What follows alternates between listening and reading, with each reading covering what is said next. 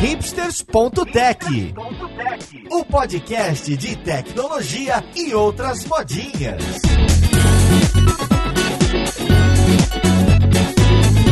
Olá, caríssimo ouvinte, seja muito bem-vindo a mais um episódio do seu podcast favorito. Meu nome é Paulo Silveira, esse aqui é o hipsters.tech.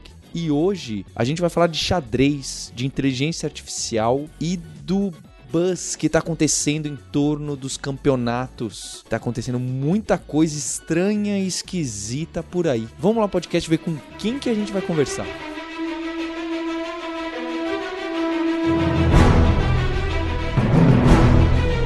Para conversa de hoje, a gente está trazendo o Rafael Leite, do canal Xadrez Brasil, que faz parte do Alura Verso, um cara muito bacana, que teve carreira em programação e que toca aí um dos principais, se não o principal canal e grupo de xadrez do Brasil. Tudo bom com você, Rafael? Tudo ótimo, Paulo. Um prazer enorme estar aqui batendo esse papo aí com vocês. E junto com ele, eu tô com a Mirla Borges, que é instrutora e monitora aqui na Lura, estuda e pratica inteligência artificial e tá com a gente aqui para me ajudar a fazer questões sobre esse assunto. Tudo bom com você, Mirla? Tudo ótimo, Paulo. Tô super animada. Rafael Mirla, eu vou tomar a liberdade de fazer o resumo do que acontece. Para quem não, eu não né? Eu joguei xadrez quando era menino, tomando porrada de todo mundo, não é? Tinha um amigo, Levi, que era muito bom no, no, colégio, genial, jogava de costas comigo e ele nunca fez treinamento assim com grandes professores, sabe? Ele me, me inspirou muito. E hoje eu tenho uma filha de seis anos que tá interessada no xadrez, tá? Gosta de brincar, gosta de jogar com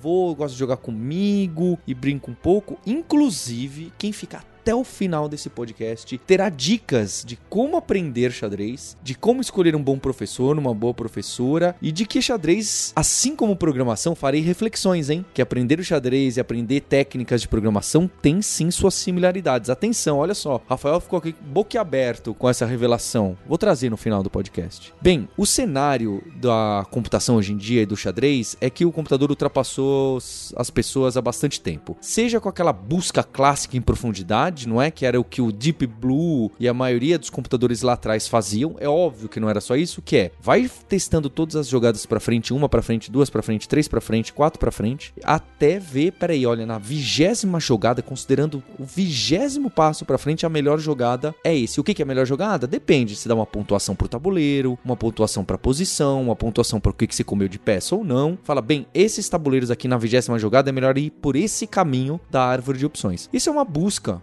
é, em largura, misturado em profundidade, tem aqueles A-star, algoritmos clássicos que já tem 40, 50 anos, misturado com um monte de coisa. Hoje em dia, como as aberturas são muito importantes, normalmente já há bancos de dados. Eles já sabem, quando você faz a primeira jogada com o peão do rei, esses bancos de dados já sabem qual é a próxima jogada para os 20 próximos passos, quais são as melhores. Ele nem calcula isso, ele consulta num banco de dados uma tabela. Olha, Paulo, a próxima jogada melhor de todas é essa. Eu nem calculo, eu já sei, já tá desenhado desenhado num mapa. É bizarro saber que a gente tem tabelas para isso. E eu, eu acredito, e aí vocês é, me corrijam, que os grandes algoritmos vencedores hoje em dia, especialmente esse tal do Stockfish, que obviamente ele é 100 vezes mais complexo do que isso que eu tô descrevendo aqui, ele ainda é baseado mais nesse lado do que no lado moderninho. O que seria o lado moderninho? O lado moderninho é o que o Alpha Zero, não sei se é o Zero ou o Alpha, os do Google, com redes neurais e aquele negócio de adversarial estão fazendo, que é usar redes neurais. Pelo que eu sei, o estado atual da arte, os mecanismos clássicos de algoritmos vencem esses de inteligência artificial aí de redes neurais. Bem, esse é um primeiro ponto que eu gostaria que o Rafael e a Mirla me ajudassem a colocar perguntas para o Rafael. Mas tudo isso vem em cima do que tem acontecido em alguns campeonatos que alguns jogadores, em especial o tal do Hans Niemann, têm vencido grandes campeões aí como Magnus em jogadas insanas, em pontuações que ele tá muito atrás desse campeão. E eu não consigo entender isso, tá, Rafael? Mas dizem que para alguém vencer um campeão desse com essa diferença de rating, é algo assim, é tipo eu vencer o Popó no box depois de um ano de treinamento. Eu treino um ano, ganho os 3 quilos, o cara lá tá treinando a 20, pesa 12 quilos a mais que eu, eu dou uns três primeiros golpes, no quarto já derrubo. Você fala, não, pera lá, não tá dopado?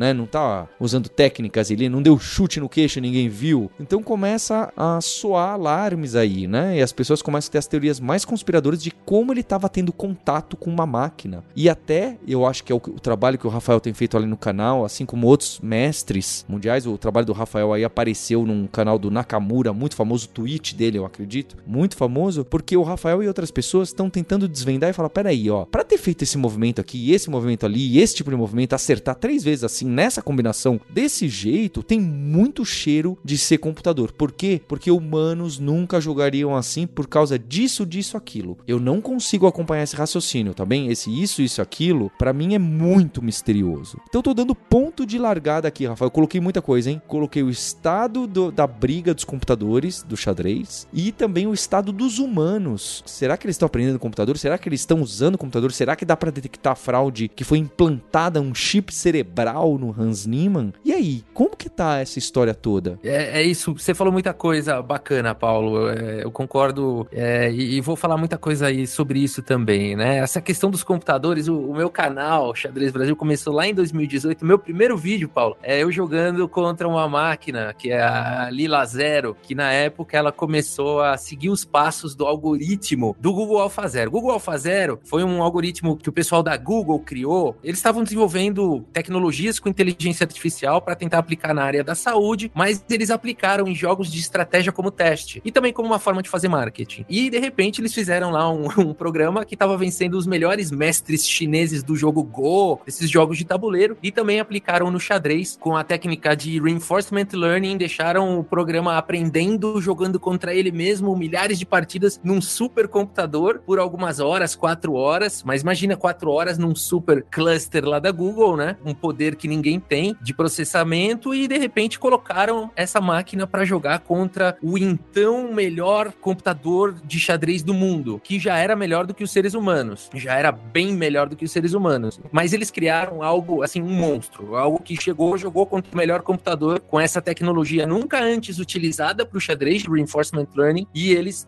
detonaram assim de uma maneira maravilhosa, assim. Eu fiquei maravilhado porque em geral você vai jogar contra o computador e tem alguns lances que são muito cara de computador, tipo, é um lance que ninguém faria, nenhum ser humano faria, um lance de torre pro lado, uma coisa assim, um lance que é, não faz muito sentido, né? E aí você fala, pô, isso é lance de computador. Mas o, o que o Google AlphaZero trouxe com a nova tecnologia é um xadrez muito mais próximo do ser humano. É um xadrez que você fala, nossa, isso parece um ser humano jogando. E o mais legal é que eles não imputaram nada de algoritmo, assim, de, de, de, de lógica computacional nesse algoritmo. Por exemplo, não disseram quanto vale, qual é o valor de cada peça. Olha, o peão vale um, o cavalo vale três. É, então, simplesmente eles colocaram os boundaries, é, os limites, o movimento das peças e deixaram a máquina aprendendo sozinha, jogando contra ela mesma. E foi, assim, uma revolução no xadrez. E, e aí, eles, o pessoal da Google deixou um paper, fez um paper, onde eles colocaram passo a passo o que, que eles fizeram para construir, né, esse algoritmo. E aí, um pessoal de fez um código aberto, um projeto Lila Zero, LC0, Lila Tia Zero, que eu até contribuí com minha, meu, meu, minha conta lá da Google para ajudar a treinar e tudo mais. E eu fiz o meu primeiro vídeo do canal jogando contra esse algoritmo que na época tinha um rating baixo. Ele está o rating, para quem não sabe, é a força de jogo, né, daquele computador. Então, é, quando eu joguei, eles estavam começando a treinar. E eu falei, olha, pessoal, provavelmente eu vou ganhar, né, nesse vídeo aqui, mas daqui a alguns meses eu já não vou mais, né? Porque a curva de crescimento era fantástica, assim, é quase exponencial. É, e aí, de fato, eu ganhei com muito trabalho, assim, mas ganhei. E, e, tenho esse vídeo gravado, o primeiro vídeo do canal. Então, essa paixão é muito. É, isso, isso tudo é muito é, legal, né? Juntar essas paixões aí que eu tenho, tanto de, de programação quanto com o xadrez. E de fato é um assunto que mexe com os seres humanos, né? A primeira vez que o computador ganhou de um ser humano foi contra o, o ex-campeão mundial Gary Kasparov, nos anos 90, se eu não me engano, o computador lá da, da de uma grande marca de tecnologia. É, e ele conseguiu vencer ali o Kasparov e mostrou que realmente a máquina superou o ser humano. E de lá para cá a máquina realmente só, é, só, só vem melhorando, né? E aí, aí a questão, você, é, Mila, você quer complementar alguma coisa aí sobre a questão dos algoritmos, da inteligência artificial? Eu achei interessante quando você falou lá do, combater o Lila que ainda aprendendo, né? Ah, nesses, até nessas fases, ah, o algoritmo ele até busca entender, pelo menos chegar perto de um empate quando você, quando ele vê que tu tá ganhando. Uhum. O objetivo dele, obviamente, é sempre vencer. Então, quando ele tá ali calculando as tuas jogadas, ele vai sempre para aquele caminho que vai ser certeiro. Não, essa aqui é a minha vitória, eu vou jogar isso aqui. E eu imagino que ah, você tenha dado um trabalhinho aí pra máquina, mas ela deve ter tentado, pelo menos, ter, enfim, tentado um empate aí nesse meio. Sim, ah, sim. Sofreu um pouquinho, né?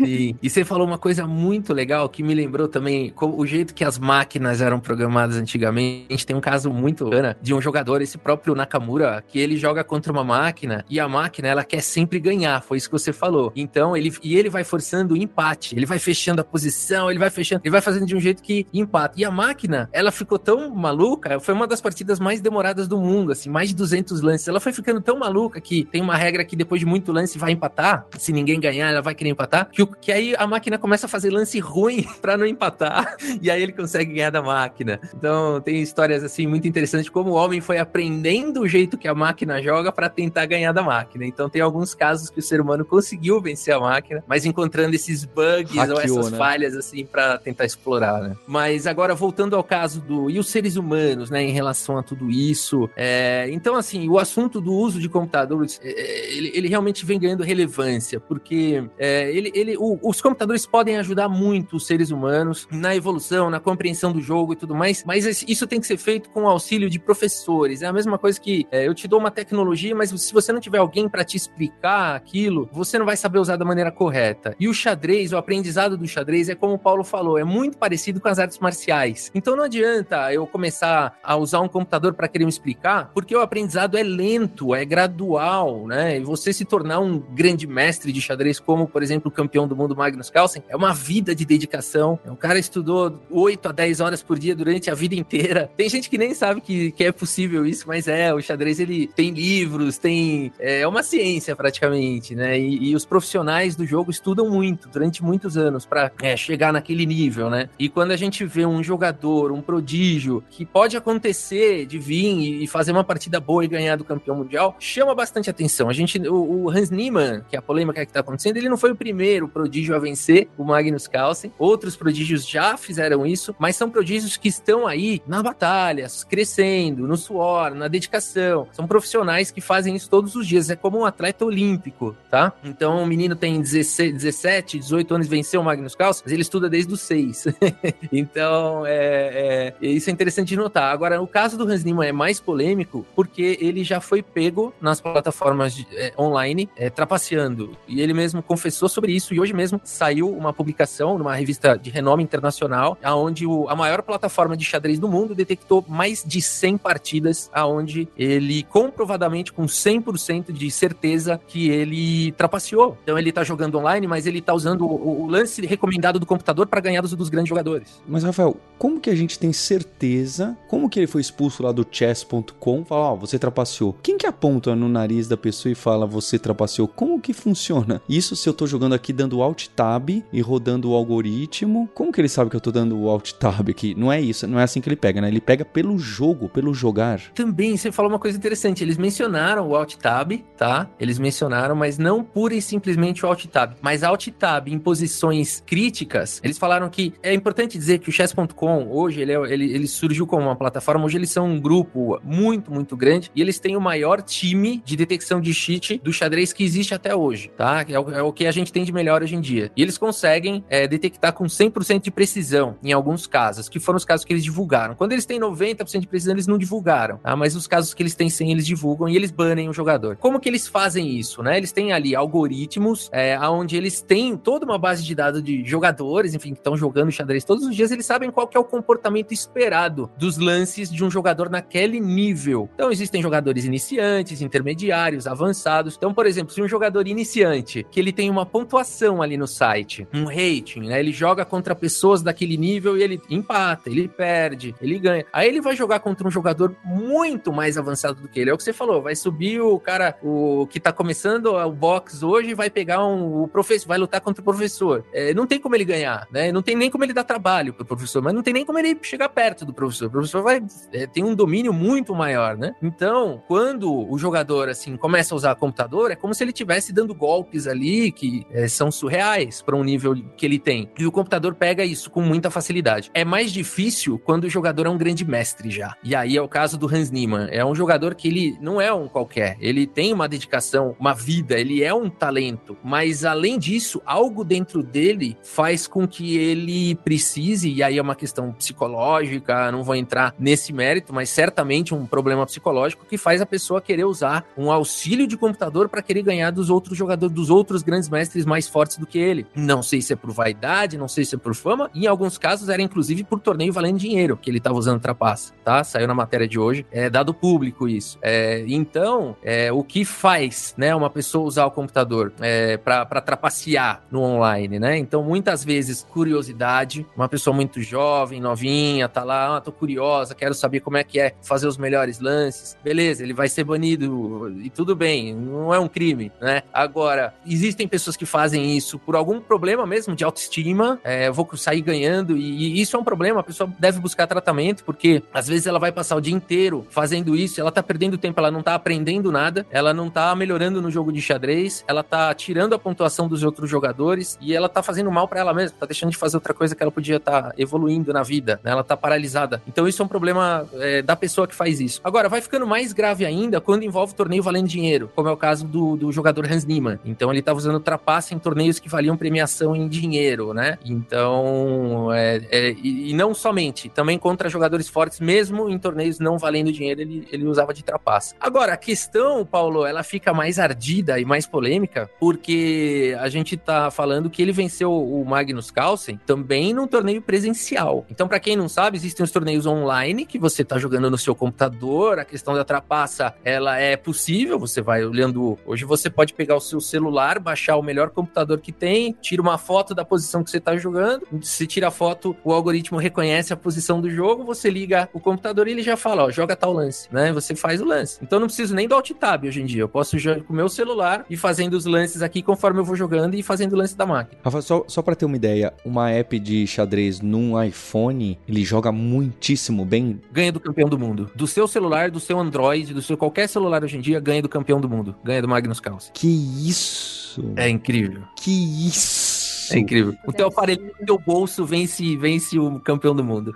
Que violência. É um poder absurdo que as máquinas chegaram, né? É. Nossa, e antes precisava falar do Deep Blue, que eram os computadores geladeira, que demoravam um ano. É uma torres, é. Agora o Raspberry Pi ganha do, do, do Kasparov. Tranquilo. Gente, não tinha essa ideia. Não tinha essa ideia. E você sabe, Paulo, que a coisa avançou tanto na trapaça que os caras, eles vão sofisticando a trapaça para que ela não seja pego pelos algoritmos. Então o que, que o cara faz? Bom, no começo, os trapaceiros iam usando o melhor lance do computador e ganhando de todo mundo. Aí os sites começaram a pegar esses caras. Aí o que, que o trapaceiro começou a fazer? Vou usar, vou fazer uns lances errados também de propósito, pro computador não detectar que eu tô jogando como um super jogador. Então ele vai jogando, joga meio solto ali, faz os erros dele e de repente ele começa a usar a engine para ficar melhor. E hoje em dia eu soube que tem algoritmos já que fazem isso automaticamente, vão ajustando para que a pontuação sua não fique tão superior à do adversário, para que você fique pior em alguns momentos. Quer dizer, a turma, conforme os sistemas de anti-cheat vão evoluindo, a turma também vai buscando se aprimorar e eu sei que existem até hoje em dia serviços pagos, onde a pessoa baixa um, compra uma assinatura para poder usar uma extensão do Chrome Chrome, por exemplo, que conforme ele vai jogando na plataforma, ele vai vendo a seta indicando o lance que ele tem que fazer. É, e já dentro dessa estratégia de não ficar na cara que ele usa cheat. Aí você acha que isso é molecagem do pessoal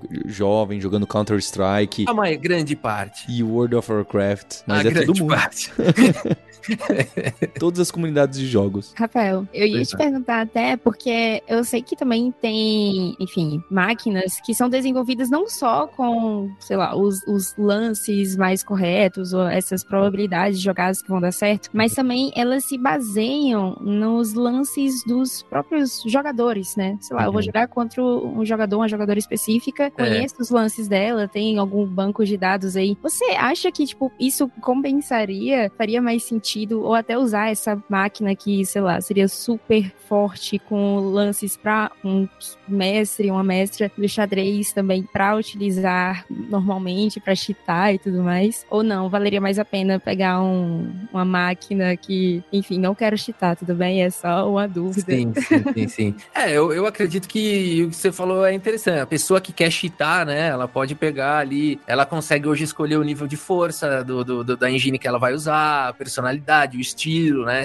Então, sim, existem, existe tudo isso que você é, mencionou, sim, com certeza, né? Mas mais uma vez, eu repito, é uma, é uma, é uma tristeza, é uma perda de tempo. A pessoa que tá fazendo isso é mais molecada mesmo, assim, não dá para julgar, porque a molecada, enfim, mas não, não perde muito tempo com isso, a molecada que estiver fazendo isso, não perde muito tempo com isso, porque você tá deixando de aprender o jogo, né? Então, eu acho que o, o enquanto você tá fazendo isso, você podia estar tá treinando, fazendo exercício de tática, jogando mesmo para valer, e, e, aí você vai ter uma satisfação, a sua satisfação vai ser verdadeira, né? Sua satisfação pessoal vai ser verdadeira a hora que você realmente conseguir começar a evoluir de verdade, né? Então, assim, pô, eu quero ter um corpo bonito, eu quero ter. Pô, você vai lá pra academia, né? Vai fazer vai fazer exercício tal. Né? Só que no xadrez, no xadrez a turma engana, porque na academia, é, é, vamos falar, não tem como você simular um bíceps forte ali, né? Alguma coisa. Mas no xadrez você pode simular, né? Você, oh, eu sou o bambambam bam, bam lá das plataformas e tal. Mas não faça isso, né? Porque aí você vai jogar um torneio presencial, alguma coisa, vai passar vergonha. A turma vai ver que você não joga, não joga nada do que você é no online, você é um monstro, no presencial você corre. Então, é, não vale a pena, né? Agora, eu acho que a grande questão é, e aí, o uso de tecnologia e tudo mais, é, será que isso tá invadindo o mundo é, é do presencial, né? Então, assim, porque uma coisa é você usar uma coisa no seu computador, beleza. Agora, como, como levar isso para o xadrez presencial, né? E essa eu acho que é a grande crise que o xadrez é, o, a, esportivo mesmo, competitivo de torneio, tá vivendo, porque existiram já alguns casos no passado de trapaça, mas era da seguinte forma: você tem um comparsa e, e ele te dá um, passa um sinal, dá umas piscadas. e no xadrez é muito fácil você passar lance, né? O xadrez, para quem não sabe, são oito casas, são oito linhas e oito colunas. Então são 64 casas. Se eu quiser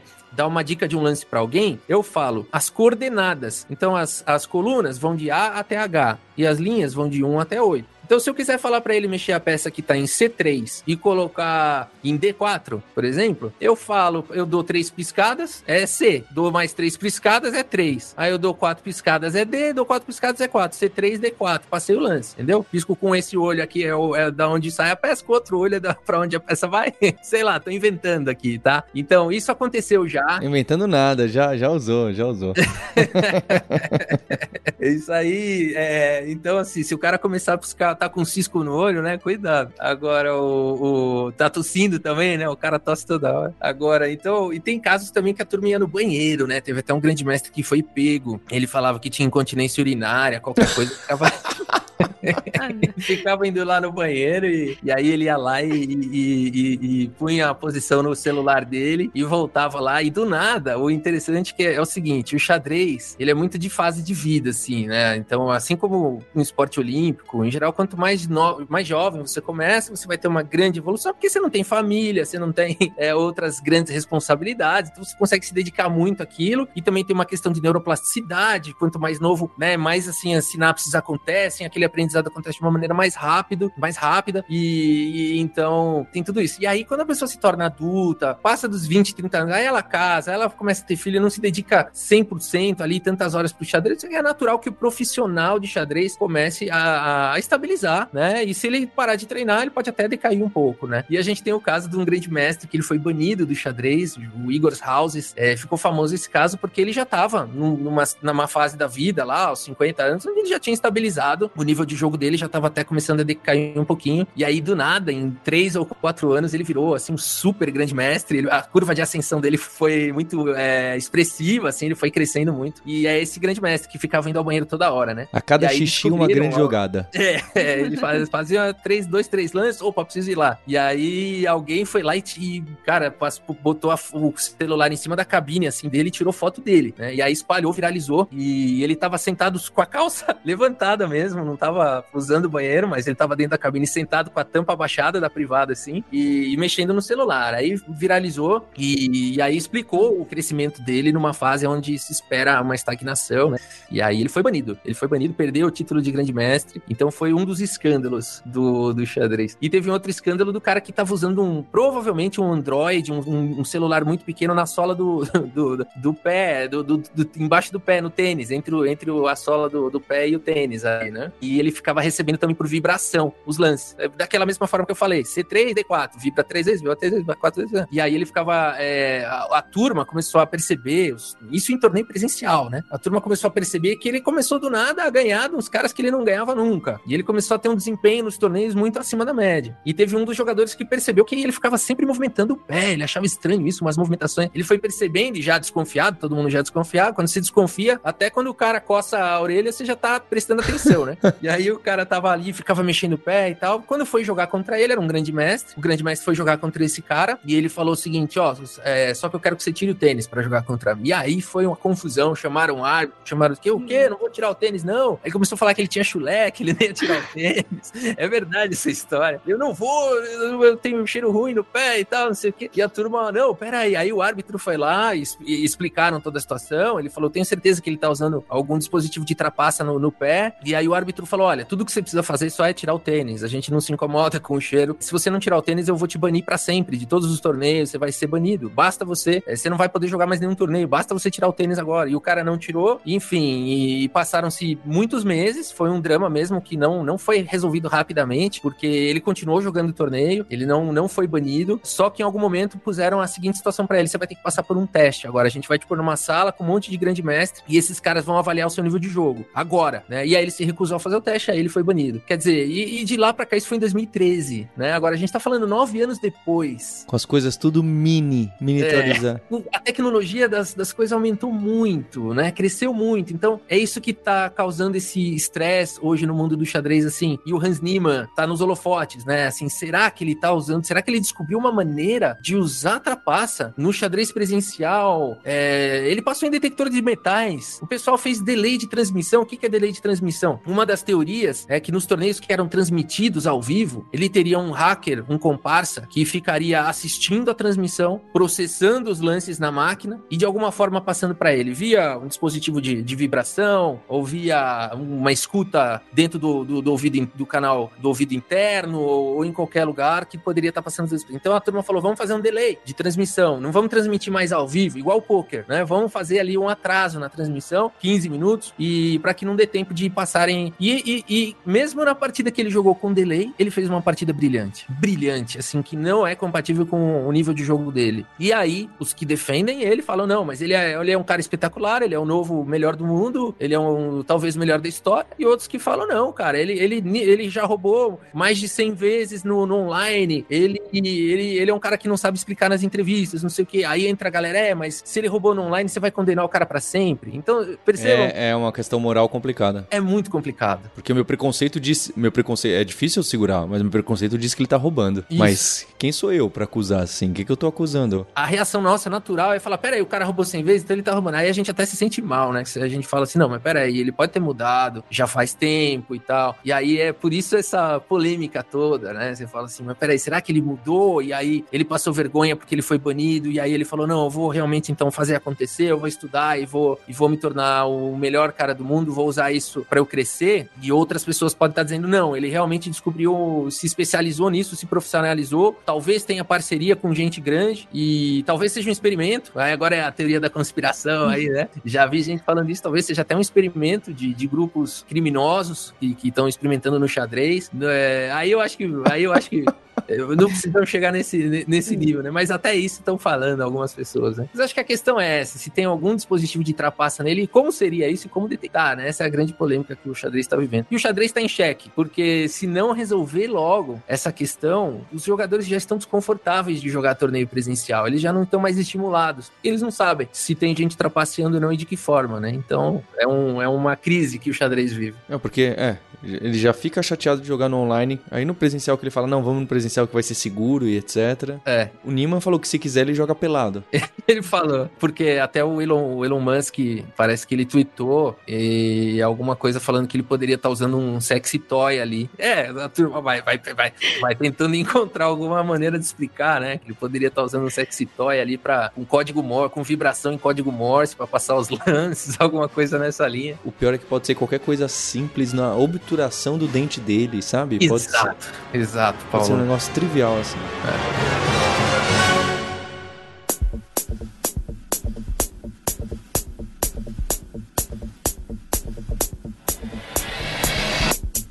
você, então, nesse vídeo com o Nakamura, e você também esses dias me mandou um WhatsApp falando, Paulo, tô levantando uma base de dados pra gente também estudar do xadrez, esses negócios da trapaça. Você quer explicar pra gente o que, que você tá trabalhando e, e o que, que são esses sinais que você levou lá pro Nakamura para mostrar? Olha, será que tá. Eh, você até usou uma. Tem uma expressão aí que você usou no vídeo, eu esqueci aí, que eu vi que é comum aí. O caminho, é importante deixar claro que desde o começo eu tenho tentado me manter o mais isento possível e através dos estudos não tentar demonstrar eh, se uma tese prévia, né? Vou tentar provar que ele é inocente, ou vou tentar provar que ele é que tá usando cheat. Eu nunca fui de nenhuma linha. O meu, o meu objetivo desde o início é tentar achar alguma métrica, alguma métrica e algum padrão, né? Tentar identificar algum padrão desses grandes jogadores de xadrez. Será que esses grandes jogadores de xadrez têm um padrão? E aí tentar identificar se teria alguém fora desse padrão. E para isso, né? Para isso, eu parti de um vídeo que eu vi de uma mestre, a Yosha, a mestre Yosha, e ela fez um vídeo tentando utilizar o, os computadores. Então ela, ela tentava comparar, né? Os lances feitos pelos seres humanos com o melhor lance sugerido pelo computador e, e, tenta, e, e ela foi mostrando que tinha em algumas partidas tinha uma correlação muito grande nas partidas do Hans Niemann, tipo 100% de correlação na partida inteira. Todos os lances eram os lances do, do computador. Aquilo me chamou muito a atenção e quando eu fui replicar os estudos dela, não deu o mesmo resultado. Deu o que, o que dela dava 100 para mim deu 80, o que dela dava 80 para mim deu 60. E aí eu falei, puxa vida, essa metodologia faz muito sentido, mas do jeito que foi aplicado não foi confiável. É, variava muito o resultado. Só que eu também pensei o seguinte, puxa, mas o, o que ela tentou fazer é nobre, só que a ferramenta só que ela usou não foi legal, porque não era consistente. E lembrei que nos sites, nas grandes plataformas de, de, de, xadrez, toda vez que você termina uma partida, você pode clicar no botãozinho lá que é analisar a partida com o computador. E o que, que o computador vai fazer? Ele vai olhar a sua partida lance a lance e vai te dar um relatório. Olha, você fez aqui é, 80% de precisão, né? Aqui você acertou os melhores lances, aqui você fez lances que não eram os melhores, mas estavam muito próximo do melhor lance. Aqui você fez um lance que está mais distante. Tudo isso em distância em relação ao lance sugerido pelo computador. Quanto mais distante é o seu lance, pior ele é. E, e isso pode te mostrar onde você errou, onde você fez um erro grave, onde você fez só uma imprecisão. Todos os sites têm isso. Eu pensei, poxa, será que eu consigo fazer isso no meu computador, na minha máquina, sem depender de ninguém? Nem... Porque aí eu posso produtizar. Se eu conseguir fazer um código em Python, é, utilizando o, uma engine que a gente tem de melhor hoje em dia, que é o Stockfish 15, que utiliza redes neurais, que utiliza uma parte de reinforcement, reinforcement learning, se eu conseguir utilizar essa engine no meu computador, no código Python, trazer uma base de dados das partidas dos jogadores, eu posso produtizar isso, eu posso começar a classificar todos os lances da carreira daqueles jogadores. Então, foi a partir desse estudo da Yosha que eu decidi fazer isso. E, e eu fiz mesmo esse script, foi bem tranquilo, na verdade, de fazer, não foi um desafio. O Stockfish 15 está disponível para download, ele é gratuito. E para trazer ele via Python, já tem bibliotecas que trazem, a, fazem a comunicação entre a,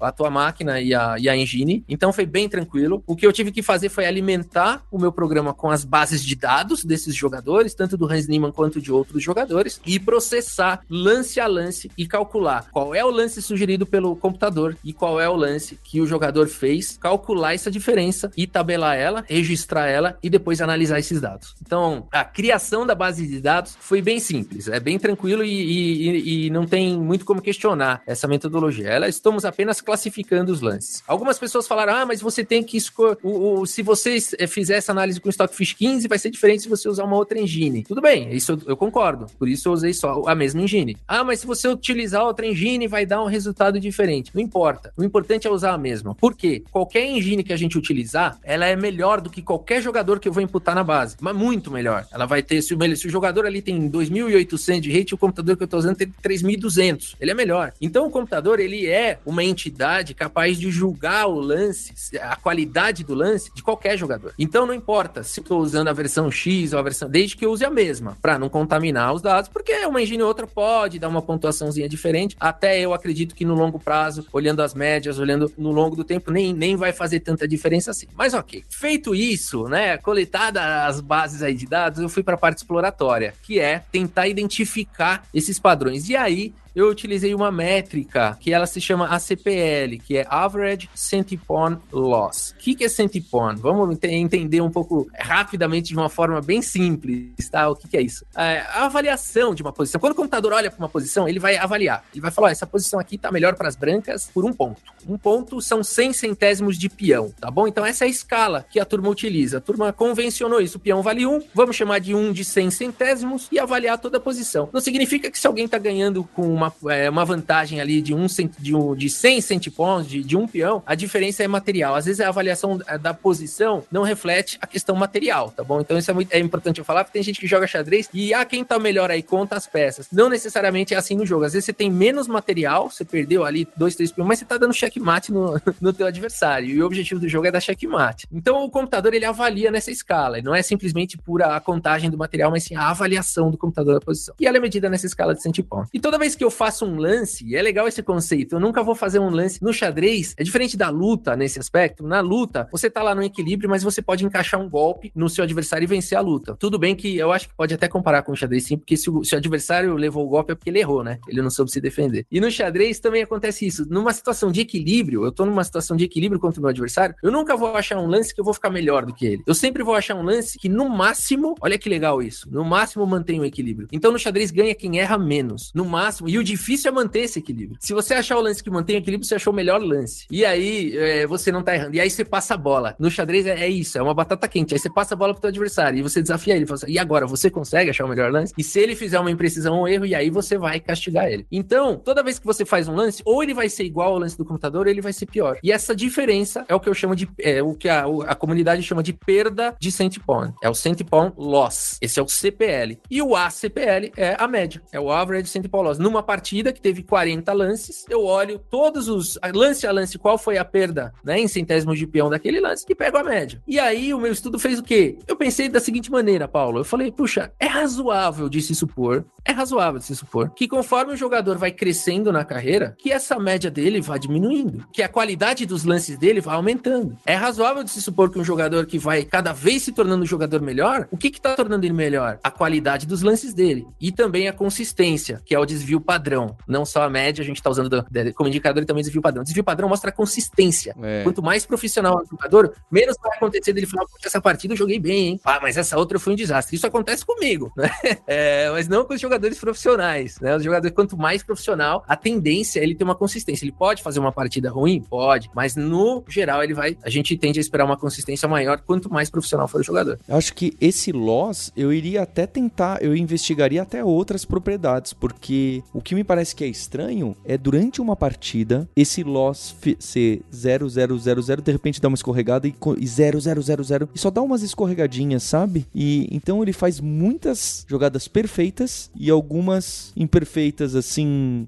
E a sequência das perfeitas com imperfeitas, sabe? Quando o loss é zero, muitos loss zero, e aí de repente, eu, sabe qual que é a sequência desse? Deve ter várias coisas para estudar nesses. Perfeito, nesses... perfeito. Perfeito. Que esse foi o meu objetivo, Paulo. Lançar, fazer uma provocação, lançar para a comunidade científica e do xadrez, olhem para essa métrica, né? Olhem para o centipão, porque mu muitas pessoas falaram: "Não, isso não adianta olhar". Eu concordo. Olhar uma partida só não adianta mesmo. Você está olhando um, um pedacinho de um contexto muito maior. Mas quando a gente olha para as partidas da carreira, o momento que ele está crescendo, quando a gente agrega ali os dados, quando a gente olha num volume maior de dados, esses esses padrões aparecem. Então, essa, o meu trabalho teve como único objetivo mostrar isso, mostrar para todo mundo, olha, essa métrica é relevante, essa métrica é importante. Agora, aí eu abri um leque, Paulo, que eu não tenho como dar conta, né? Porque a hora que eu abri esse leque, joguei esse leque no canal do Nakamura, fiz um artigo em inglês, joguei isso pro mundo, muita gente reconheceu, falou, caramba,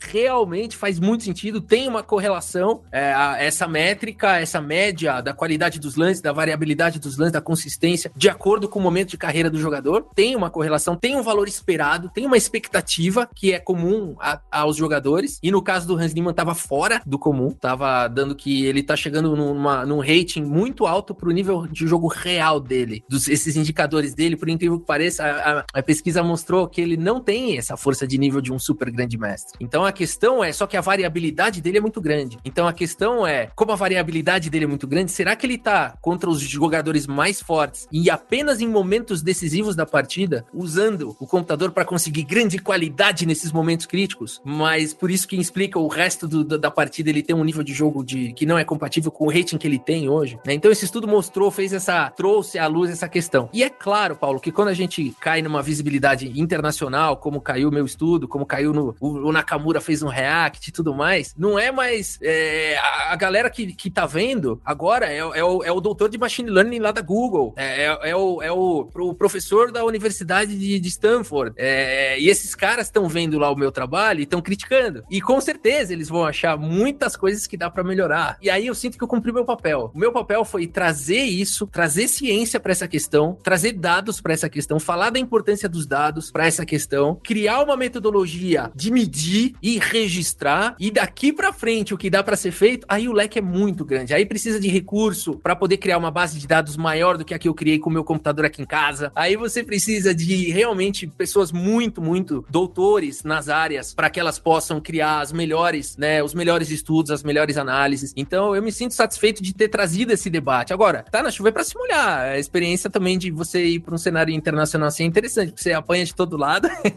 e apanhando também a gente vai aprendendo e vai se fortalecendo, né? E mas ao mesmo tempo também é muito legal os elogios que aparecem e, e, e também é, você vai vendo que o, o assunto realmente é muito, muito difícil, né? Muito, muito complexo. Muito isso, isso, isso demonstra, né, que a parte humana, mesmo uhum. na, na, criação de qualquer modelo neural, qualquer IA que tu for fazer, qualquer estudo que tu for fazer, a, o estudo humano, a análise humana é uhum. é muito importante, é ultra uhum. importante. Perfeito. E essa análise humana vai desde você entender a, o balanceamento do teu dado, né, aquele histórico uhum. que tu falou, uhum. até como melhorar ainda mais esse modelo.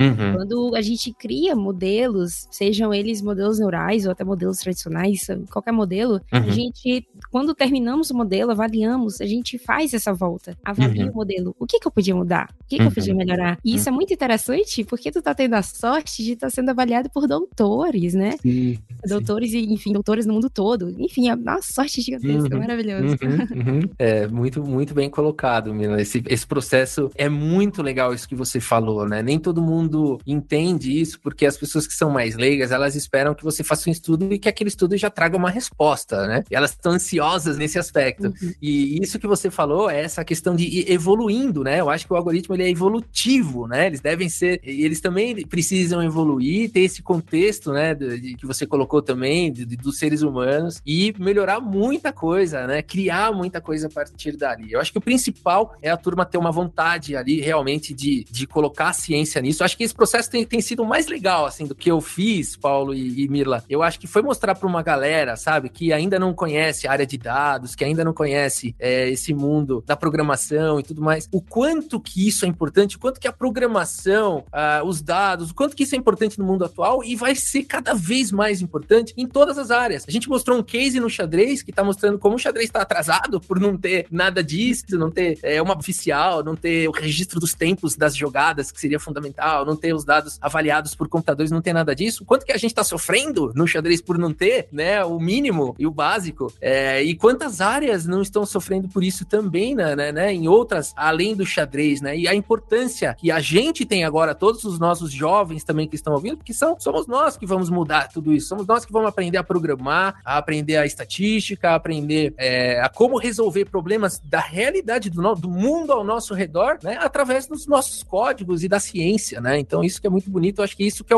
para mim é o que eu mais fiquei feliz de ter mostrado no canal foi esse processo, desde o começo, que eu compartilhei com todo mundo esse processo da gente pensar junto e, e foi muito mágico porque eu tinha feedback constante, não foi um estudo meu, foi um estudo da galera, porque a galera falava, Rafa, olha agora esse, essa métrica, Rafa, é, eu tinha feedback de todo mundo falando, busca por aqui, claro que eu tive que liderar em alguns momentos, escolher, porque os leques são muito grandes, né, eu tinha que escolher um caminho, mas ao mesmo tempo eu, eu toda hora estava sendo enriquecido pelas diferentes visões, né? Então, o trabalho em equipe, o trabalho colaborativo, tudo isso foi uma experiência, assim, fantástica, foi maravilhosa, maravilhosa. Muito lindo, muito lindo. É. Rafael, por curiosidade, a crítica foi em relação à métrica da média? Alguns fizeram uma crítica por ter é, feito a correlação, eu fiz uma, eu agreguei os dados para calcular a correlação, algumas pessoas diz, disseram que é, eu acabo aumentando o coeficiente de correlação quando eu agrego os dados pela média, e também houve críticas do tipo, precisa ter mais jogadores na sua base de dados. E todas as críticas eu, eu, eu concordo, assim. Uhum, é. Precisam ter mais jogadores na sua base de dados. Eu fiz com 10, 15 jogadores, precisa ter ter 100, 200, mil, muito mais. Sim.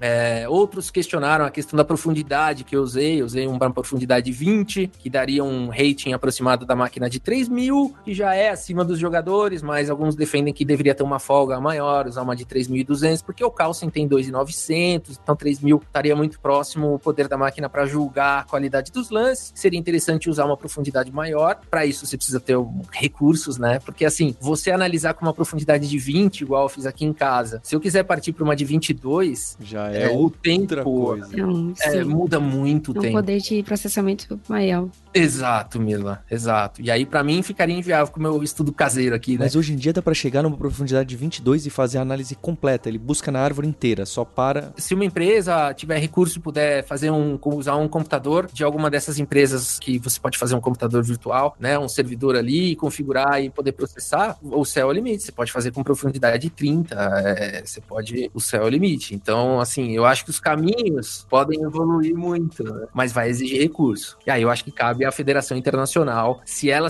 realmente entender que a gente que o xadrez vive uma crise e que ela é responsável, né, por, por manter o xadrez um lugar seguro e divertido e não só divertido no caso do profissional, seguro e justo, se a federação puder garantir que o xadrez volte a ser, o xadrez competitivo volte a ser um lugar seguro e justo para todos os jogadores, eles vão ter que investir, na minha opinião, também, não somente, eu tô, eu tô falando somente da, da área de dados, né, mas eles tão, vão ter que evoluir também em outros aspectos, de scanners, de protocolos, enfim, outros aspectos, né? mas na base de dados eu acho que é muito importante sim, né? Porque a gente consegue sim identificar é, padrões e anomalias que possam identificar a necessidade de uma investigação maior. Eu sou contra aquela coisa assim, olha essa partida aqui, sinal vermelho, põe o cara numa sala, né? Não é isso, né? Mas assim, puxa, tá tendo uma polêmica, vamos olhar os dados. Pô, realmente, cara, explica isso daqui, né? Senta aqui, vamos abrir, vamos, vamos abrir uma investigação, né? Então acho que os dados podem servir para isso, para que você até se antecipe a possíveis problemas e, e, e, a partir dali a pessoa tá no sinal amarelo, né? Um, vamos, vamos investigar, né? Então eu defendo isso,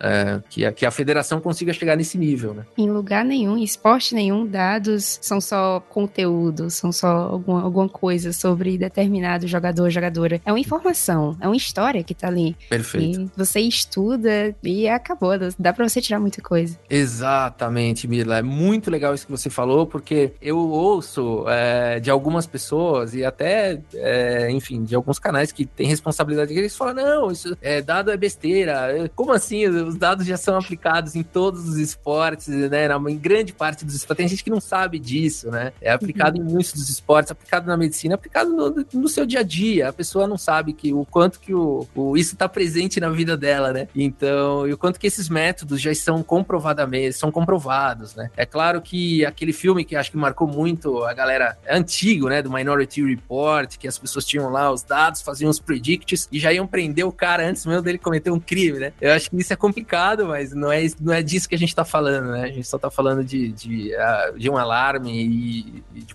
de, possíveis investigações a partir do, dos dados, né? Ô, Rafael, e você citou do...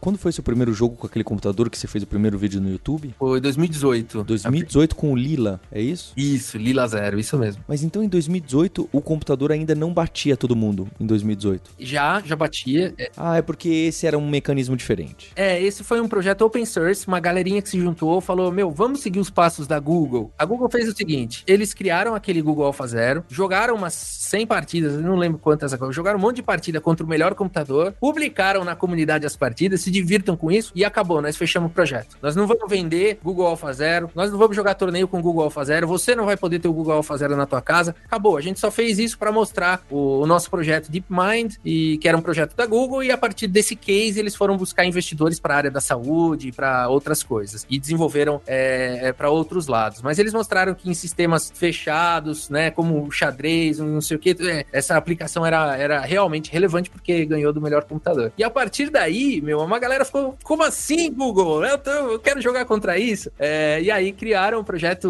open source, Lila, Lila, Lila, Lila Zero, e E, e aí começaram a treinar, criou-se uma comunidade, a galera se juntou no Discord, e aí um cara criou um tutorial de você criava uma conta na GCP, no, no, no enfim, numa dessas é, empresas, e você ganhava um crédito por conta nova, lá de 1.200 dólares, que todo mundo ganha para poder usar. Na época ganhava 1.200 dólares para poder usar aquela plataforma. Você não podia sacar esse dinheiro, mas você, usava em, em, recursos da plataforma, né? E a pessoa é, te ensinava como você podia abrir uma conta gratuita, ganhar aquele dinheiro e usar aquele dinheiro para treinar também, usar sua GPU lá, usar aquele servidor para treinar ali lá zero. Na época eu fiz isso também. Entendi. Então todo mundo ali e eles tinham uns gráficos que a gente acompanhava em tempo real, como é que estava o treinamento ali da, das redes e como é que estava a evolução do rating da máquina. Era muito legal. E aí eu fui acompanhando, eu vi que estava no ponto de 1700 ainda. Eu, eu nas plataformas online tenho um nível de 2,200. Falei, dá para eu ganhar, dá para eu ganhar, vamos jogar com esse cara aí, né? E aí eu fui lá e deu trabalho, deu trabalho. Eu acho que já tava com mais de 1.700. E só que assim, alguns meses depois já tava com 2.500, depois foi para 3.000, depois foi para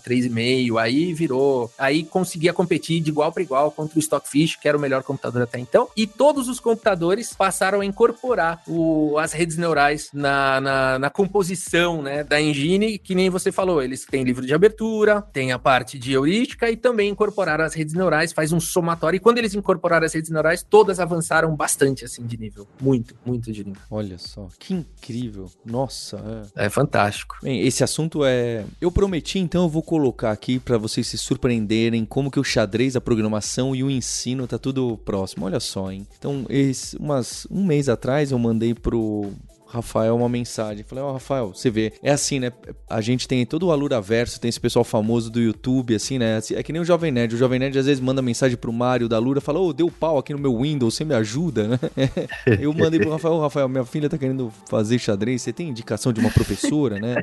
É, aí, é bem, eu, a gente tinha, eu tinha testado umas duas professoras e, pra ser sincero, eu, eu tinha achado o um método, eu vou chamar de clássico, no sentido ruim da palavra. E até que o Rafael indicou para mim uma professora, tem é bem diferente. E eu queria colocar essa associação, porque tem vezes que a gente vai aprender programação, aprender uma nova linguagem, vai aprender um framework, você vai aprender o Pandas no Python, aí a pessoa vai te ensinar e falar assim: então, no Python a gente tem o, o tab, tem o if assim, o for assim, assim que define classe, assim que define função e método. E no Pandas você tem o time, series, sei lá o que, e você tem é assim que você faz o slice, é assim que você faz. Tipo, você dá todas as regras do jogo para começar a jogar, sendo, sendo que a pessoa não tem preparo nenhum para ter o jogo, né? Então, se você ensina todas as peças da programação para a pessoa e fala agora vai lá e joga, é, é por isso que a gente começa com if e for e fica no if e no for durante um bom,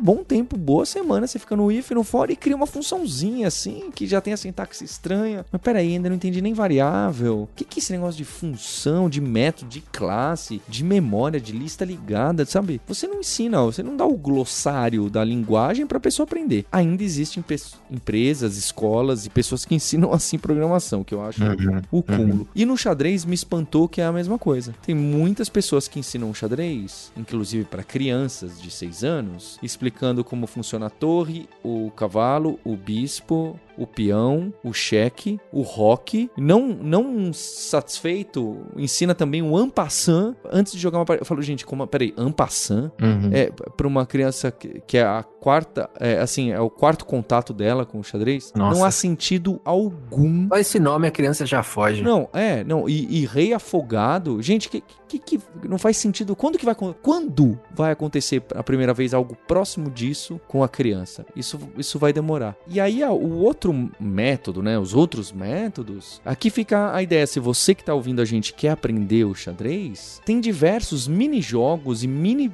mini jeitos de você aprender e de você ser incentivado, incentivada a ir além. É, e eu já vi que desde a década, quando eu conversei pro meu irmão, o meu irmão falou, Paulo, desde a década de 80 tem isso, tem um método holandês que chama STEP, não sei o que. Vou deixar o link que nas escolas da Holanda é utilizado, que é muito próximo desse dessa professora que o Rafael me indicou, que obviamente deve ser um método que muita gente usa. Então, por por exemplo, só pra te dar um exemplo, você começa, mesmo para quem já sabe jogar xadrez, vamos jogar com a criança, quem tá aprendendo? Vamos. Você coloca só os peões dos dois lados. Vamos ver quem ganha? Você joga só com os peões. Oito peões de um lado, oito peões de outro. Ganha quem comer mais, porque depois um monte vai ficar travado, né? Esse é o primeiro jogo. Você joga isso uma vez, você joga isso duas vezes. Aí você vai para um outro jogo. O segundo jogo. O segundo jogo tem até nome, chama A Gatinha e as Ratinhas. Então tem um nome que tem um apelo para as crianças. A gatinha é a dama que nasce na casa da dama branca, na casa da dama preta. E os ratinhos são seis peões brancos que ficam nas três posições extremas, da esquerda e da direita. Começa jogando os peões. O objetivo é, se o peão promover e se uma ratinha chegar lá do outro lado, ela fugiu da gata. O objetivo da gata é comer todas as ratas. É óbvio que aqui a, a dama sempre ganha no jogo perfeito, né? Inclusive se forem oito ratas, tá? Mas a brincadeira é você testar a posição e saber comer por trás e saber onde. Se começar a pensar pelo menos um lance para frente. E mais ainda, tem essa figura da gata, tem a figura das ratas para criança. E aí você joga,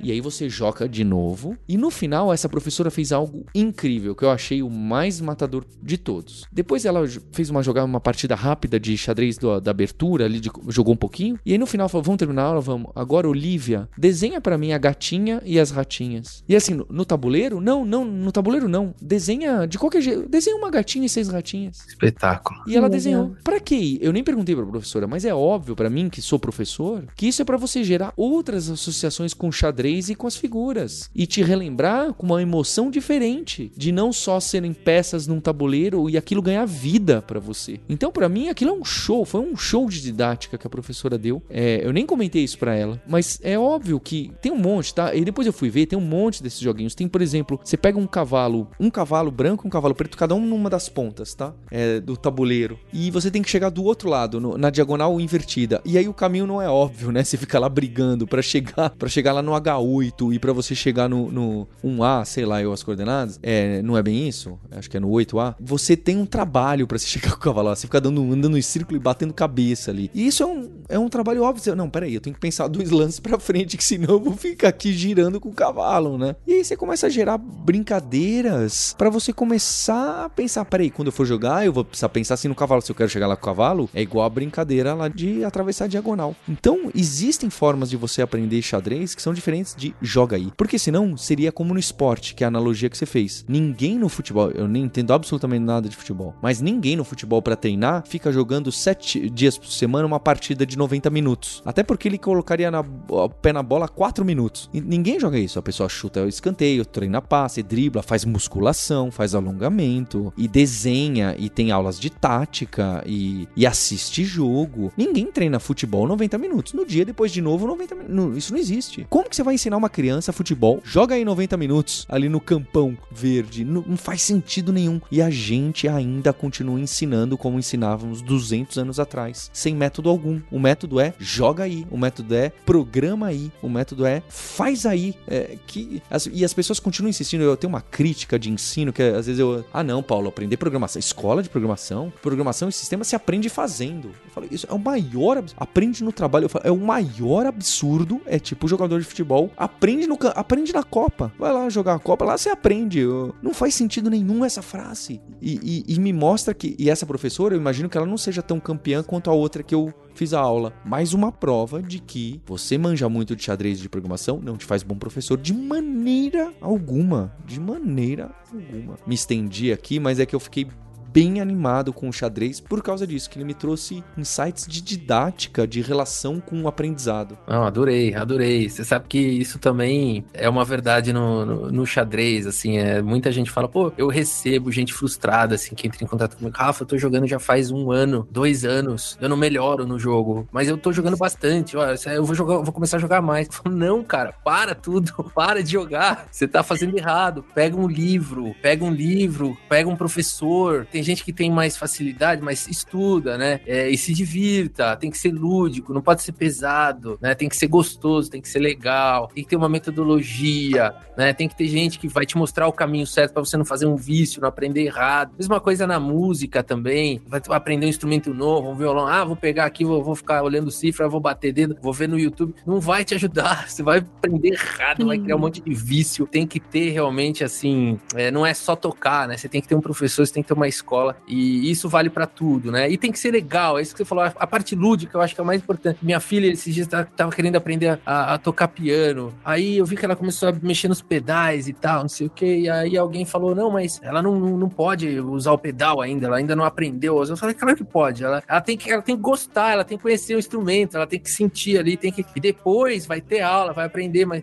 tem que ser lúdico, né? Não pode ser uma coisa assim. Também eu acho que, e Paulo, isso que você falou me toca também, a parte da educação, e isso eu vejo em vários aspectos, não só no, no, no xadrez ou na música, a educação como um todo, ela ainda não leva em consideração, né? É, idioma é um outro caso clássico, né? Você vai aprender idioma, a turma te dá um livro de gramática, começa a estudar. Algum, eu te pergunto, você aprendeu a nós, aprendemos a falar português com livro de gramática? Né? Não, a gente aprendeu imitando nossos pais. Um exemplo de língua que eu acho incrível, hoje em dia já mudou, tá? Os livros não são mais assim. Vamos aprender inglês. Aí chega aquele capítulo cores e ele te ensina 20 cores. Mas em português eu aprendi duas quando eu tinha 4 anos, depois aprendi mais duas aos 5, depois aprendi mais. E sendo que são cores que você nunca usa, nunca ninguém usa. É que nem aprender a falar as horas numa língua. Ninguém fala as horas numa língua. Ninguém fala. Você não pergunta que horas são para uma pessoa. É um diálogo que não existe. Então tem tanta coisa furada óbvia que é, é muito, muito impressionante. É. Quando, quando, você vai aprender machine learning, né? IA, que é o que a gente tá. Uhum. Mas você não vai chegar direto, ah, faz aí, monta um modelo aí. Não, você vai aprender o que, que é dado, você vai entender o que, que o dado diz, você vai entender o que, que é um modelo, sei lá, de classificação, de regressão, qualquer coisa que você tá fazendo. Não, não, não dá pra você também chegar desse jeito e pronto, vai, só faz, só pratica, que tu vai aprender data science aqui. Não tem como, né, Mirla? Não. E a pessoa, ela, ela, ela, ela acaba, as que não, não seguem, né, o ensino, o método e os caminhos que são necessários para você entender o que você está fazendo, ela vai virar um Ctrl-C, Ctrl-V do Stack Overflow e vai ficar fazendo tentativa e erro e vai passar vergonha na hora de apresentar um trabalho, se for dentro da empresa, ou porque ela não sabe o que ela está fazendo. E ela não sabe muitas, muitas vezes explicar também, né? Então, não, acho não que sabe. Então, isso que você falou é muito importante. A pessoa precisa é, aprender de verdade. Aprender de verdade, né? Então, saber o que tá fazendo. Bem, eu me estendi, olha, estourei o tempo do podcast, porque foi muito bom, viu, Rafael? Tô muito feliz de te trazer aqui no, no podcast, de ter te conhecido esse ano pessoalmente, trazer também o pessoal da Escola Data Science representada aqui pela Mirla, deixar aqui, vou deixar os links pro seu canal, é, pro seu trabalho e deixar também um convite, porque você me falou, né? Quem sabe a gente traz alguma, alguma disputa algum challenge de dados de xadrez, dá para fazer, tá? O pessoal,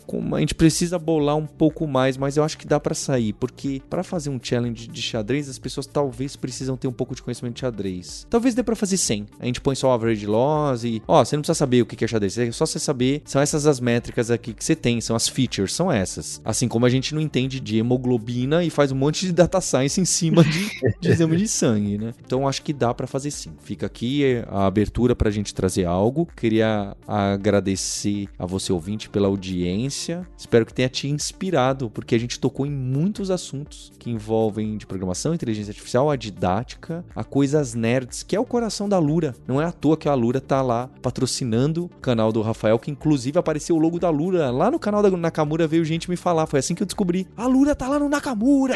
Lá em inglês no Nakamura! Era o patrocínio da Lura ali, no... muito legal. Então agradeço a todos vocês vocês, especialmente a você ouvinte, pela audiência. A gente tem um compromisso na próxima terça-feira. Hipsters, abraços. Tchau.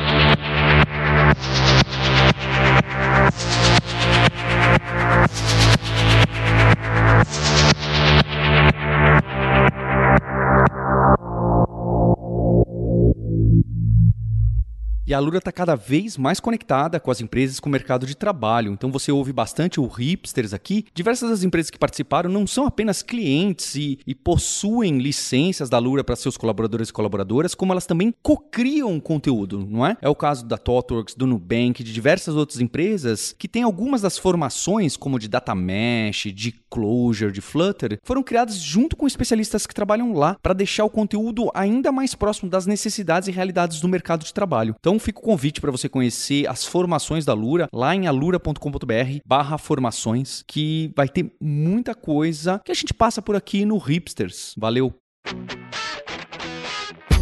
Você ouviu o hipsters.tech, produção e oferecimento alura.com.br.